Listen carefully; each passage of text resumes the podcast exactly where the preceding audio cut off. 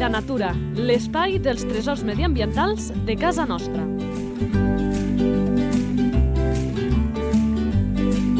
Un espai conduït per Francesc Balanyà.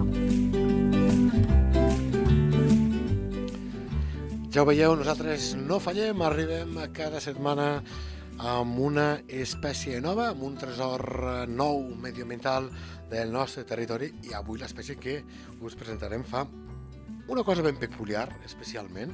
Si ho diguéssim ja us la desvetllaríem ben ràpidament, per això no ho diem ja d'avançades, sinó el que us diem, i això sí que no us sorprenem, que avui és el torn de Marc Calvo, el nostre col·laborador habitual, que ja ens acompanya aquí als nostres estudis. Molt bones, Marc. Hola, bona tarda, i aquí teniu nous pots de noves espècies d'ocells que poca gent coneix.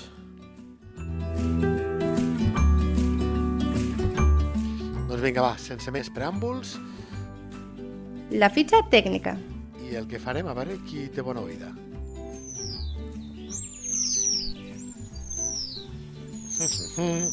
doncs és aquest. Nom comú. El teixidor, Nom científic. Remith pendulinus, Esperança de vida. uns 5 anys. Alimentació. Però insectes, orugues, altres també eh, artròpodes arboris, altres artròpodes com aranyes. Mai baixa al terra per menjar. També mengen llavors i... com a aliment complementari. Hàbitat. Hàbitat. Es, tot- es troben tota mena de zones humides, des de boscos de ribera, en aiguamolls, en marges de segle, en estuaris, on hi ha arbres per poder criar, però també ho pot fer amb arbustos, amb tamarius i altres arbustos baixos que creixen en zones humides. Per tant, a la plana de Lleida això ho tenim bé. Sí, ho tenim molt bé. A veure, això ens ho acabarà d'explicar, el com ho tenim, el Marc, amb el següent ítem. Distribució. Distribució per tota l'Europa mediterrània, també per l'Europa central, pel Pròxim Orient i per l'Àsia central, i a Rússia fins a Mongòlia i Manxúria, fins al nord de la Xina.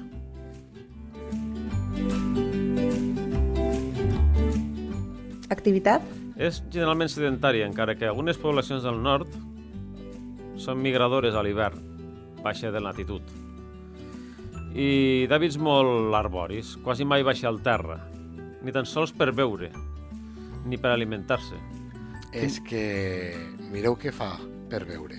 Curiositats. Sí, de fet, aprofita l'aigua que s'acumula en fulles recargolades i ella amb el seu bec punxegut i curt fa una petita incisió i comença a veure l'aigua com si fos amb una palleta. Reproducció. El mascle comença la construcció del niu entre l'abril i el maig, que mostra la femella que passen com, a, a la femella que passa com a parella potencial, no? Quan a la femella li agrada, de fet, no construeix un niu, sinó que en construeix uns quants. Ah, això no ho sabia. Sí, eh, fins que la femella escolleix el que més li agrada.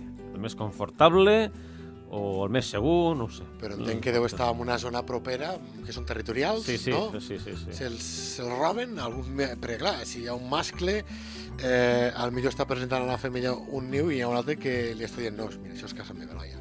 Sí, però després també s'impliquen en la construcció del niu també les femelles. A vegades també passa que El tenen començat. Sí. I, bueno, i fins i tot... Sí, fins i tot les, això, la, la família també s'implica en la construcció del niu. I quan és aquesta cria? Això, al mes d'abril.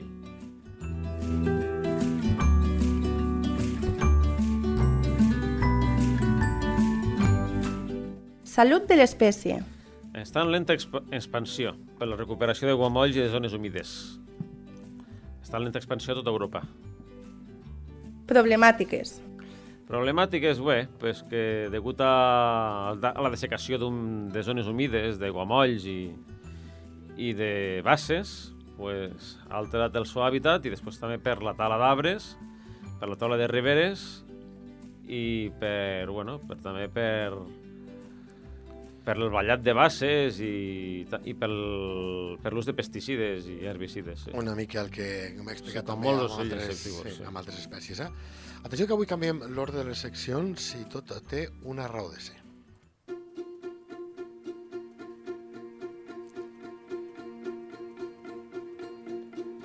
Natura a punta de llengua.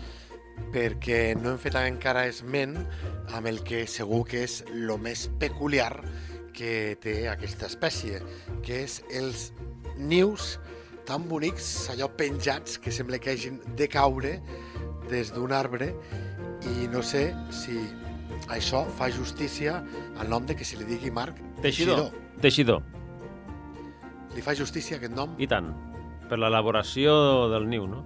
De fet, és els ocell, dels ocells d'aquí Europa és el que fa el niu més elaborat i més ingeniós de totes les espècies. Com podem explicar què és, si algú no, no l'ha vist? Té la forma d'una bossa de llana amb un tub amb, que fa un túnel i serveix d'entrada. De fet, és d'aquests nius que a la gent que ens agrada una mica la natura, no sé si t'ha passat a tu, Marc, que algú t'ha enviat una fotografia i diu, ni aquest niu, de què és això? Uh T'ho -huh. han fet alguna vegada? Hi ha molts foros mm, que hi ha per internet o pàgines i perfils, jo he vist moltes vegades que el, el que l'administra, el que el coneix, per exemple Birding Catalunya, que l'hem tingut en aquest espai de Lleida Bar Natura, doncs l'etiquetaven i escolta, aquest niu de què és, no? Doncs no falla, és de teixidor, no en trobem gaires de, de nius així, a Marc. No, no en trobem gaires. Hi ha un altre ocell, que és la mallarenga cua llarga, que fa coses semblants. Hmm. I recorda, no tan elaborat, i sobretot aquesta sensació de que estigui allà penjat d'una forma fràgil, que allò hagi de, de caure, és com una bossa tancada amb un orifici a dalt que aconsegueix doncs, això, això que, que dèiem. Eh?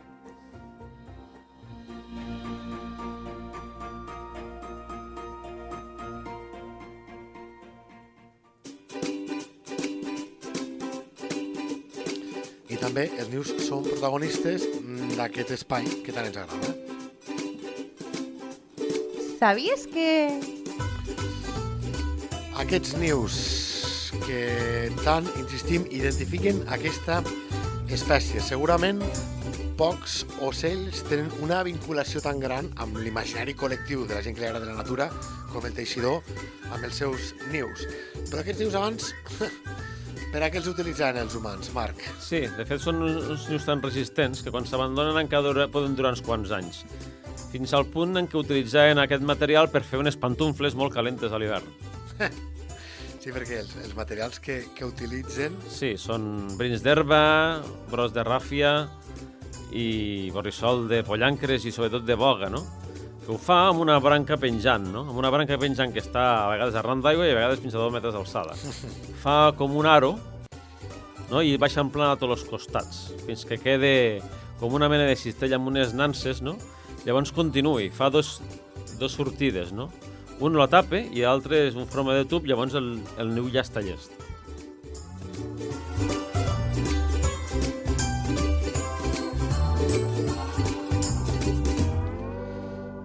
Clar, i com és eh, aquest ocell? Eh, Quin eh, color té, quin plomatge té? Com era aquesta identificació, Marc? És un ocell rodonet, petit i rabassut. Té un aspecte que recorda molt a les mallarengues. De potes curtes, moviments àgils, acrobàtics i gimnàstics, cua curta i mòbil, i el cap és rodonet i el, i el, tro, i el, i el cos és, és rodonet, no? I, bueno, i el bec és prim i curt. Té el, d'un color, el, el seu cos d'un color pàl·lid, gris pàl·lid, amb un antifàs negre que li recorda les galtes, no? i a les femelles és més petit. De sobre és de color mar marronós, de sobre de les àrees de la cua és marronós rogenc. Mm. Els jovens són pàl·lids, de color d'ant, de color gris pàl·lid i marró d'ant a sobre el cos. Clar, i sobretot aquesta franja, aquest antifàs que, que té a la cara, doncs és una de les qüestions eh, que més ràpidament et porta a dir això podria ser un teixidor, Mm, mm, teixidor. però compte perquè tenim quatre lànits a casa nostra, la trenca, el capsigran, el botxí... No, és que no és un lànit, el teixidor. no, no, en- sé que no és un lànit, Ah, però vull dir que aquests lànits tenen Ah. també l'antifàs negre, que ningú pensi que Sí, al veure sí, això, sí, claro. perquè sí que ens pot confondre amb els que són profans amb la matèria, Clar. doncs amb aquests altres ocells. Eh? Tant, aquests tons marronosos que apuntaven molt bé el marc del, del, del seu cos, marronós cap a tarongenc, eh? sí. És, d'ant. Color, sí, correcte. I què més en podem dir d'aquest ocell? Que estem al final de, de l'entrevista, evidentment hem parlat del seu niu, que és el més particular, característic i que més l'identifica. Agafa també per fer el niu, no sé, és el, el que nosaltres aquí li diem els puros, no? Sí, les bogues, que són aquestes... Les bogues, eh? els, que, els que som allò de, de riu, sempre dic els puros, però són les bogues que els va desfent i allò ho utilitza també, per, per exemple, com a material per... per Sí, per construir el niu. Exacte. Doncs, eh, com sempre, Marc Calvo, moltes gràcies per aquestes explicacions, per presentar-nos aquesta fauna del nostre territori, molta d'ella, com és el cas del teixidor, doncs, amb elements ben peculiars amb aquesta mateixa vocació, i tornem dins de 15 dies. Val, sí, d'acord. Fins dintre de 15 dies ens veiem.